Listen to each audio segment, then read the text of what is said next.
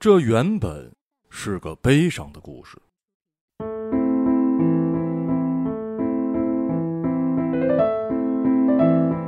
去年七月初，我进了医院，原因嘛，难以启齿。整整一个六月，我把积攒的四年年假全给休了，就坐在那张硬邦邦的椅子上，拼命敲打小说。只要醒着，就窝在书房紧盯电脑，直到睡意侵袭，脑袋磕到键盘上。期间居然三次忘记进食。像我这样每餐只能吃掉四个小炸鸡腿、三碗白米饭，外带一汤锅的人，从未想过有一天会忘掉一顿饭。开始屁股只有一点点疼，像是隔了层垫子的大头针儿。后来发起低烧，而且屁股上，呃，准确来说是肛门附近的感觉无法形容，勉强要说像是有一只小虫子咬了一深深的洞，并且还在不停的啃噬着。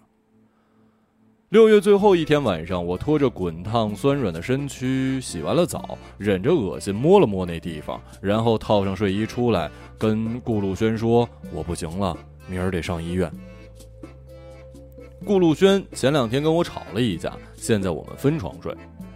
他看了我一眼：“你是男人，小病小疼的能忍忍就算了，不要没事老上医院的。”接着他表示。你总写那些乱七八糟的东西有什么用啊？不如多做点正事儿。面对这种质疑，我完全无法接受。然而我已经没有力气反驳。他见我没反应，摸摸我的手，问我怎么了，哪儿不舒服。面对这突如其来的温柔，我很不适应，一边说不知道，一边打开手机搜索。起先以为是痔疮。阅读了几个病例之后，发现部位不对，身上的这个位置比较偏，而且痔疮一般也不会发烧，只会流血，基本可以排除。难道是别的什么罕见的病，甚至是不治之症？我抽出夹在腋窝的探温针，吃了一惊，竟然有三十九点八度。顾路轩接过去验证了一下，叹了口气：“你还是去吧。”我一夜未眠，趴在床上熬着。那个地方像是被高温炙烤，又像是被电钻虐待，我简直快要死了。从小我就担心自己患上什么怪疾暴毙，然而不料竟然会屁股疼而死，唯有不停的刷手机分散注意力。顾路轩呢，站在门边静静的看我一会儿，暗淡的睡眠灯中分辨不出他的表情，我想象他脸上一片冰冷冷。自从我提出辞职以来，我经常这么想象他的表情。尽管事实上他极少如此的表情，他慢慢转身走出去，不久传来床板被挤压的声音，期间似乎还传来他不屑的轻笑，但是我已经弄不清了。注意力被疼痛全部抓住，我再一次忍着恶心探索那个地方。天哪，黏糊糊的，起了好大一个脓包啊！我打上满手的洗手液，拼命的搓干净，在那地方垫了几层餐巾纸，继续回去趴着。后来虽然疼，却忍不住一次次隔着纸按那个地方，仿佛按压能减轻痛苦，或者痛苦也是一种享受，而我还不够似的。早上七点，我给人事姑娘发了请假短信，没有打电话，怕她问我为什么要去医院，总不能回答说因为屁股上长了一硕大的包吧。下了床，我疼得几乎迈不开腿，每一步都伴随着衣服与脓包摩擦带来的火辣痛感。出门的时候，顾路轩站得远远的，问我是否需要陪同，我拒绝了。我难以想象要在他的面前裸露狼藉的屁股，或者令他听到对我那肮脏的屁股病症的任何描述。虽然我们早已裸成相见，虽然我们迟早要成为人生伴侣。但他从未在我面前有任何不雅的举动，包括挖鼻子跟放屁，甚至连如厕的动静都被他控制到最小，因此我也不能做得太过火。毕竟我过于喧嚣的呼噜以及凌乱的袜子已经够让他烦的了。我拖着沉重的两条腿走出小区的门口。来到路边，拦下了一辆的士。我侧着身，忍着疼，抬起左腿先踏上去，再慢慢的把屁股安放在灰不溜秋的座位上。尽管如此，还是忍不住哎呀了两声。我收进右脚，然后往屁股底下塞了一瓶纯净水，腾出空间，避免那地方受压。那令人痛不欲生的颠簸之中，我终于见到了解放军医院由于施工而灰土弥漫的大门。医生扒开看了一眼，说是肛周脓肿，吃药控制不了，必须马上住院手术。说着，两只手交替拉下橡胶手套，丢到了垃圾篓，然后坐在办公桌前敲打诊断书。哎，大夫，能不能不做呀？医生拿出一张图，是臀部的剖面，上面遍布着根系发达的小管道。看见没有？不根治，以后变成复杂肛瘘，四通八达，肯定复发。到时候手术都不一定治好。我扯上裤子，吃力的撑起上半身，从一旁缓缓的滑下检查床。回想工作后首次体检，我涉世未深，在惊慌中经历了一次肛检，或者说是爆菊吧。从此每年主动为肛肠科医生减负。可是世事难料，这回终究没躲开。这手术成功率高吗？小手术一般没什么问题，万一有问题呢？不会死的，放心吧。我又问多久能恢复？看情况吧，至少得四五天。年假已经休完，如果再请假，领导会让我干脆永远别回去。我硬着头皮给小组长发了短信，说我生了重病，暂时不能回去画图，让他帮忙跟设计说说，能不能批一周的病假。他马上回了过来。你都这样了，肯定批啊！千万别回来，熬夜可要吐血。没那么夸张吧？下条线轮到你当负责人，你就知道了啊！我把手机塞回口袋，迟早我要换掉这该死的工作，迟早我要离开这群人，尤其是这些叫做领导的生物，离他们远远的。住院楼只有三层，都是一些轻症患者。我运气出奇的好，轮到一单间儿。听同事说过，他老婆生产时和人挤在三人间，他陪床连躺的地儿都没有。我没吃早饭，医生让我直接验血。我问都验什么？他说血常规，呃，出血凝时间，出血性的疾病，血型乙肝，其他你自己看吧。呃，这免疫三项是什么呀？丙肝、梅毒、HIV。他语速很快，我张大嘴巴。为什么要检查这个？为了安全啊！谁的安全？我们的。我惴惴不安退出来，上到住院楼的二楼护士站。此时上午十点，过道却空荡荡的，四周隐约传来说话声，只有一护士，口罩上方的双眼亮晶晶的，想必是一漂亮的姑娘。我顿时放松不少，伸出手任由她摆布。呃，请问大概什么时候轮到我做手术啊？他一边往试管上贴标签，一边说：“主刀医生今明两天没空，最早的话后天。周六啊，嗯，周六也不行。呃，麻醉师请假，还得往后拖。下周一。你麻醉师只有一个？嗯，人手不够。我心想，果然比不上人民医院跟医科大，力量不行啊。那难道我这几天就这么忍着？”他看了看我。不无愧疚，呃，也许这只是我的想象了。做完了 B 超、胸透等一系列检查，我拖着双腿回到房间，开始给堂哥打电话。他在医科大工作，同学遍布了本市的医疗系统。之所以我没去他那儿，是因为他说这种小手术去哪儿都一样，而且解放医院呢还舒服，有房间。别的医院怕是连蹲的地方都没有，只能住过道了。我问他有没有帮我找到熟人。他说有，他同学的弟弟叫王晶，已经打过招呼了。待会儿啊，把电话发给我，让我直接联系他。收到短信之后，我立刻拨过去，出现的是一把平静的男声，非常好听，让人忍不住认为声音的主人很英俊。他告诉我，我的手术本来就是他主刀，因为肛肠科只有他一个医生。我对此感到疑惑，但是也不好问。他请我放心，这小手术没问题的。结束通话之后，我躺在病床，无聊中搜索了一下肛周脓肿和 HIV 的关系。有人在网上说，得这病的人呢，大多是患了 HIV，HIV 会导致免疫功能损坏，更容易得这病。但反过来能成立吗？我想打电话去问王晶，但又觉得很难问出口。正在犹豫，门被推开，原来是老爹给我送饭。我没胃口，随便吃了两片黄瓜就停下来。老爹见是单间，就把门一关，掏出烟来抽。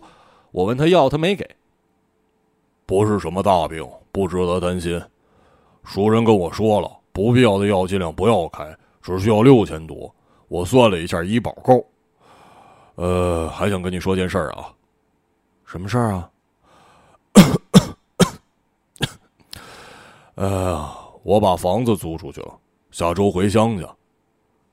这么突然啊？不突然，反正你没结婚生仔，我也帮不上什么忙，早就想回去了。啊，现在你工资也够还贷款，下个月起我不帮你交贷款了，留钱在乡下再起两间房。我搞不清楚为什么老爹偏偏要在我快手术的时候说这些话。我只记得他走了之后，我想生气却生不起来。本来我出来租房不跟他住，目的是为了过二人世界，有得必有失。他不帮我交租，理所当然。况且年前买房，这个老人卖了县里的房产，帮我支付了大半的首付，可以说是仁至义尽。现在他拖着患有糖尿病的残躯回乡下过他的好日子，虽然是我眼中的苦日子，有何不可呢？万一他在乡下碰到知心老太太，解决了伴侣兼看护的问题，我也可以省下不少麻烦呢。可现在的麻烦是我更不能辞职了，否则只能喝稀粥就咸菜了。不久，我迷迷糊糊睡过去，当我醒来，发觉自己浑身大汗，裤子一片湿凉，脓肿破了。王晶告诉我，即使脓肿破了，能如常走路，手术也是要做。呃，这个病很麻烦，那股脓肿不除，憋在里面，下次肯定还要发作，不如索性一次到位。说这话的时候，他正坐在一楼的办公室，正如我猜想，长相不俗，周围几个年轻女医生不时的瞄他的俊脸。我站在他的面前像个小学生，他的声音有股信服力，我只能压抑逃脱手术的渴望，答应了他。回到病房，我换了裤子，像女人那样垫了卫生纸，然后把中午剩下的饭拿到开水间微波热了，吃了个精光。回到病房，顾露轩已经在那儿等着了。这个有洁癖的女人直直站着，和医院的所有东西保持一米以上的距离。脚下是买给我的洗漱用品，包括一个红色大盆儿，呃，盆儿是我要求买的，主要用来术后坐浴、护理屁股。但我真的无法忍受这个印着硕大牡丹的艳红大盆儿，顾路轩让我将就着用，条件有限，医院超市就这款式，反正出了院就扔了。我感觉疲惫，趴在床上，顾路轩站着，有一搭没一搭的问了几句，我看出来了，他早就想走。要不你先回去吧，呃，反正我现在也不疼了，烧也退了，能照顾自己。嗯，你行的话，我就先回去了，今晚上还要备课。在他走出房门的一刻，有人推门进来了，是王晶，手里拿着记录夹，身后跟着两个女实习生。王晶看顾路轩的眼神让我觉得诧异，他似乎是认得顾路轩的，却又装作不认识，马上移开目光。直到顾路轩轻轻的叫出“王晶”两个字，他才勉强的露出笑容。啊，真巧啊，是你啊！顾路轩望着他不说话，他看我一眼，转过头对顾路轩说。呃，你男朋友问题不大，很快就能出院了。顾路轩答应了一声，转身出去，掩上房门的动作很迟疑。我猛然想起来了，恋爱初期他提到过他的前任是个医生。王晶问了一下我的身体情况，我告诉他，A P P 上查询到化验结果了。他让一个女实习生去打印出来。期间他去查了别的病房，回来之后跟我说，所有项目没问题，可以手术。那 HIV 有问题吗？他翻开报告，指着一行字给我看：“人类免疫缺陷病毒抗体检测阴性。”呃，就是没感染呗。嗯，呃，你所有项目都没问题。说着，他走向门口，我忍住了没问他跟顾路轩是不是曾经的男女朋友呢？我歇了两分钟，爬下床准备去打水，打开门发现顾路轩还没走。正站在很远的一个病房前跟王晶说话。说着说着，顾路轩轻轻拍了他几下，王晶身体僵硬，不时的左右看看。幸亏每次我及时缩回来，太远了听不到他们说话。又过了一会儿，他们双双往楼下走，我很想跟上去。按计划，我们十月份领证，在这之前可不要出什么差错。可是拖着这不停渗着不明液体的屁股，如何去追踪两个健康的人类啊？我想起顾路轩无意中提过，他以前玩微博玩的很疯，后来因为种种原因，主要是觉得乱，就没再玩了。我立刻搜他的 Q 号，还有微信 ID，但是没有找到他的微博。正当我失望之际，在网页的下端发现了他曾经用过的一款头像，原来是他的博客。我吸了一口气，点开找到相册，翻到第二页，就看到了他跟王晶的合影，两个人亲密的搂着。我闭上了双眼。退出相册，我犹豫着要不要点开博文，这无异于往自己的伤口上撒盐。我劝自己，既然已经知晓他们曾经恋爱的事实，又何必打开他们的岁月，加深自己的痛苦呢？但正如前文所说，我对于痛苦有着某种程度的迷恋，最后还是点开了日记。顾陆轩跟王晶相识于大学的老乡会，王晶是系里高材生，身材匀称，擅长篮球，流汗的样子足以让无数学妹舔屏。顾路轩一开始不感冒，按其原话，觉得他高傲装，恨不得所有女生都夸他。但是王晶在百来号人中一眼就看中了他。首次见面，问他要了联系方式，然后一点点打动他。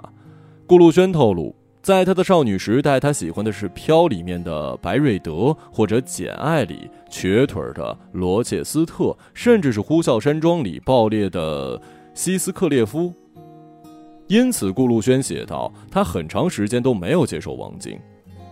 因为他们很不同，王晶从来没有看过小说，唯一完整读完的恐怕只有三百六十五页童话故事精简版。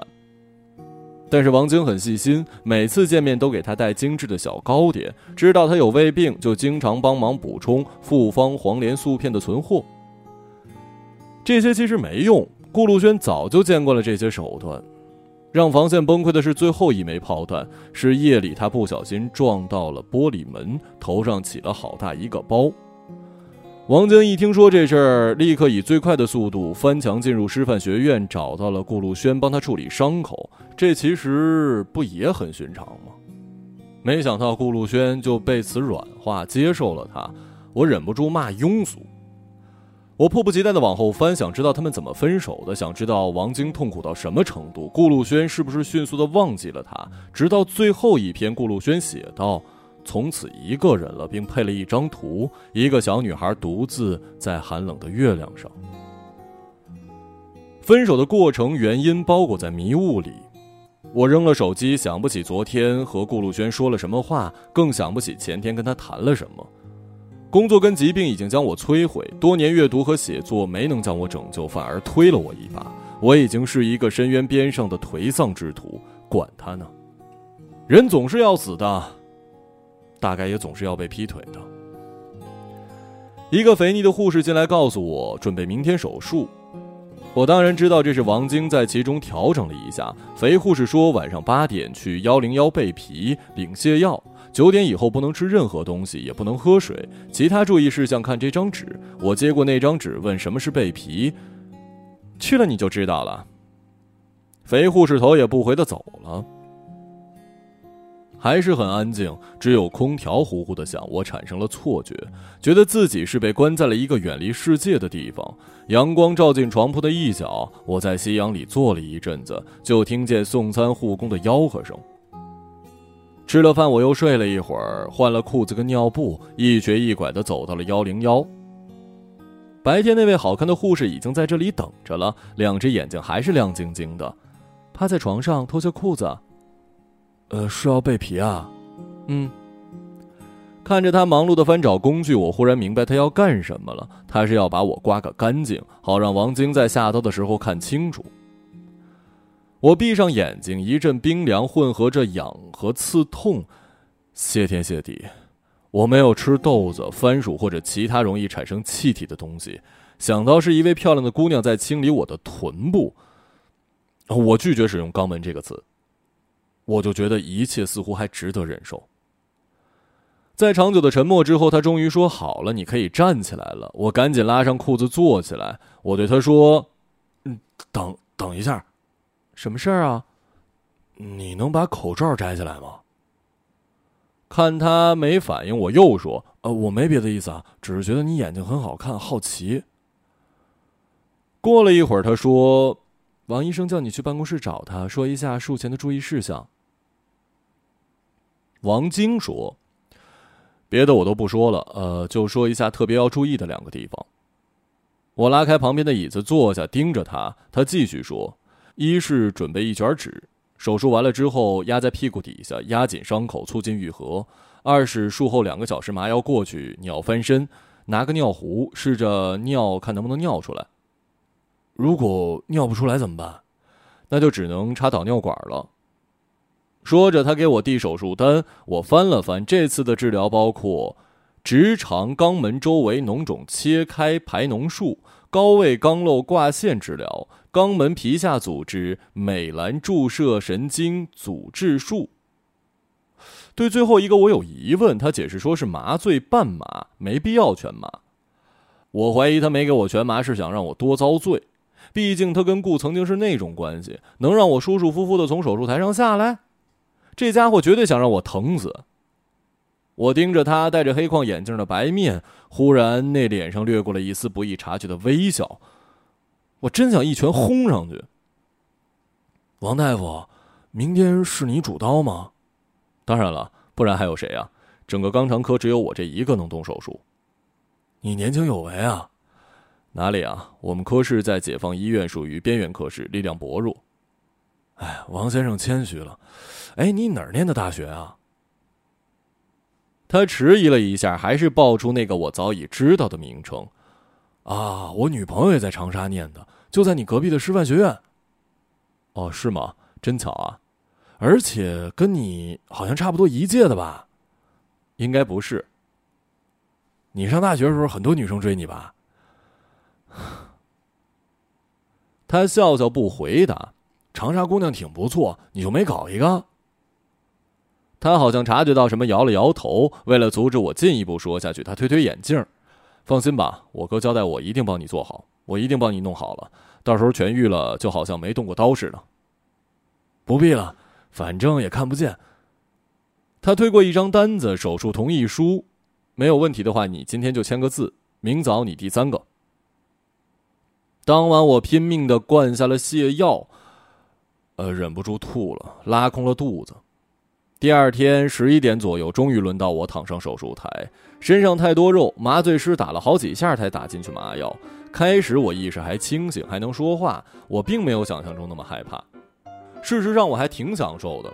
有一阵子，我觉得像是飘在云里，软绵绵的，特放松。但是抬不了头，不能看到正在我臀部上操作的王晶，这让我陡然紧张起来。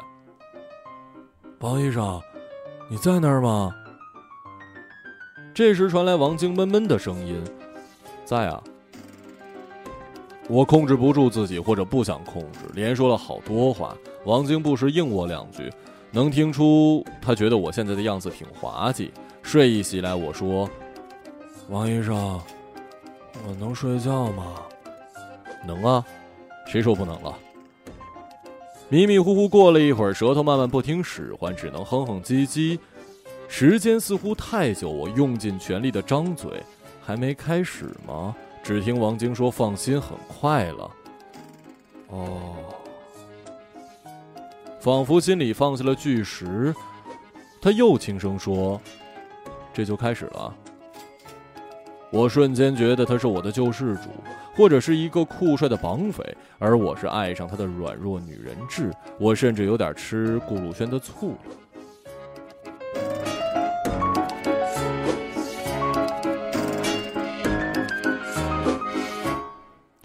忽然，我感到那个地方被划开，我“嘶”的一声，紧接着一个坚硬的物体戳了进去。由于已经麻醉，我没能像是正常反应那样跳起来。接着，刀毫不客气的旋转掏挖，我能感到刀似乎在骨头上刮，酸酸的、刺刺的、硬硬的。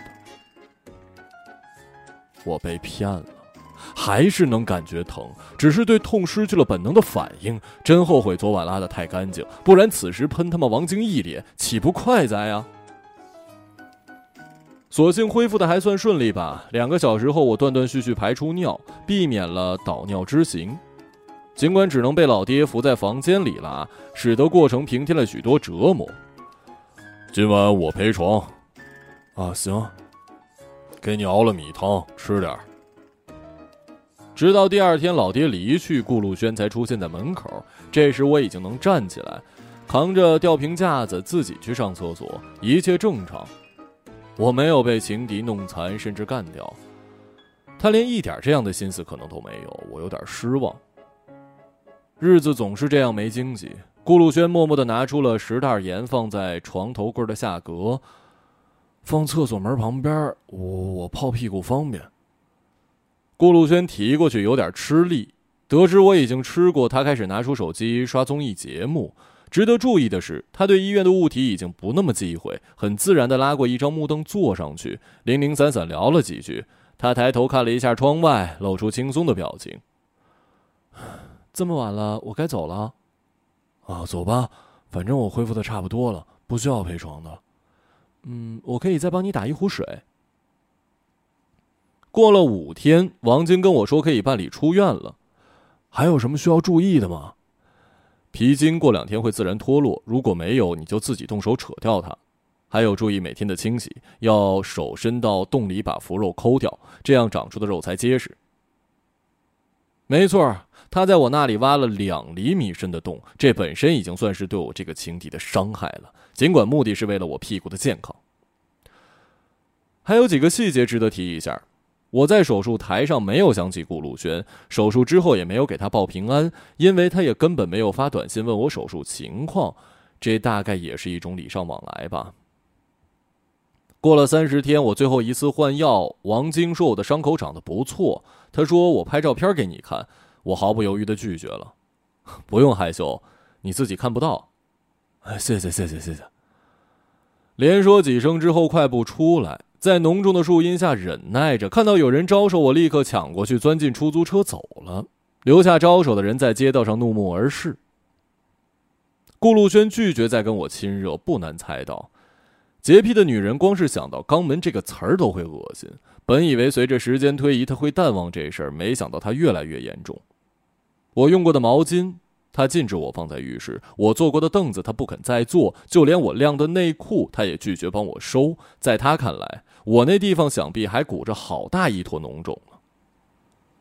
你的眼神很奇怪，是吗？我不觉得呀。在你眼里我是什么呀？你问这个干嘛呀？我像不像是一只蜜蜂啊？你说什么呢？我就是一只拖着好大好大脓肿，然后爬来爬去的风。说着，我还笨重的扭动了几下屁股。你是不是发神经呢？我想笑却笑不出来，觉得一切那么无趣。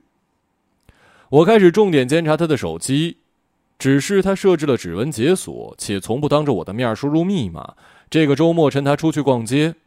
我疑心他是去跟王晶见面。我打开电脑，在他的 QQ 用户文件夹里找到了许多缓存图，终于翻到一张他跟王晶的合影。我的心脏拧成一团儿，但这又能说明什么呢？旧电脑里一张多年前的旧照片，什么也说明不了。有段时间早上一醒来，我就幻想他走进房间，告诉我分手吧，我有别人了。然后我笑着回答说：“早就知道，不就是那个叫王晶的家伙吗？”如果有一天回家发现他的东西都消失了，我是不会觉得奇怪的。相反，我会理解他的离开，甚至觉得他的离开能让我轻松起来，重新恢复为人的自信。我会祝福他跟王晶早生贵子，白头偕老。然而，这一切都没发生，我的生活继续往前半死不活的蠕动。我和顾路轩的婚事呢，也准备的差不多了。顾路轩甚至表现的前所未有的识大体，他要求婚礼一切从简，甚至不举办都可以。蜜月旅行虽然不可少，然而可以缓一缓，明年再去。这当然可以解读成和他们家的多位公务员有关，不敢大摆宴席铺张浪费。由此看来，他对于物质的要求并不高，或者说对于我的要求不高。这样一个品质优良的女孩，我为什么会无端的猜疑她呢？我难道不应该为娶到她而感谢上帝吗？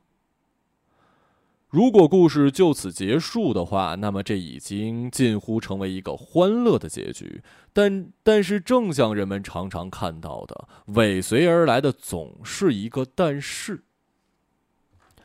我要说的是，我跟王晶最后一次见面那个早晨，我起床去主卧，发现顾路轩已经不见了。这时手机一震，我收到了老爹的短信。他在短信里描述了他的近况，说他的糖尿病变重了，胰岛素用量加了一倍。结尾，他故作昂扬地说：“这点小病没事儿，十年八年要不了老子的命。”看完短信，我出了房门，走出小区，沿着路暴走。不知不觉来到解放军医院门前，就在一片树荫底下，我远远地看见了那对男女。男的背影很像王晶，女的则分辨不清，想必是顾路轩无疑了。倘若我现在过去揭发他们，他们完全可以借口说是叙旧，显得我多么小肚鸡肠。而且我想不通为什么要揭发他们，继续这样下去不是挺好的吗？但是既然来了，不做点什么总觉得不舒服。就在我迟疑不决的过程之中，那个女孩打了一辆出租车走了。我追了几步没追上，王晶却发现了我，向我投来了一句的目光。我穿过马路走到王晶面前，没等他说话，我就说：“你好啊，王医生。嗯，你怎么会在这儿啊？来谢谢你啊。”说完笑起来，他隔了几秒才勉强笑：“你太客气了，大家都是熟人。”刚才那女孩谁啊？一个朋友。我犹豫一下，还是说：“怎么感觉那么像我女朋友呢？怎么会是她呢？你真会开玩笑。”我没开玩笑，是她吧？真不是，你是不是误会什么了？真的是误会吗？他掏出手机，不信我叫那位朋友回来。不用了。说完，我拨通顾路轩的电话：“你在哪儿呢？”这话该我问你吧。去买个早餐回来就不见你人了。我在跟王医生说话呢，就是上次给我开刀的王医生。是吗？那你慢慢聊。说完，他就挂了。王晶推推眼镜：“没错吧？怎么会是他呢？”算了。你别多想，什么事儿都没有，就是你看错了。我沉默了好一会儿，忽然感到后面一阵痒，那个地方又在隐隐作痛。我抬起头盯着他，王医生，你帮我看一下屁股吧。一个月前不是才复查过，都长好了吗？我一点也不相信他。那你帮我拍张照吧，我想看看那个脓肿。长什么样？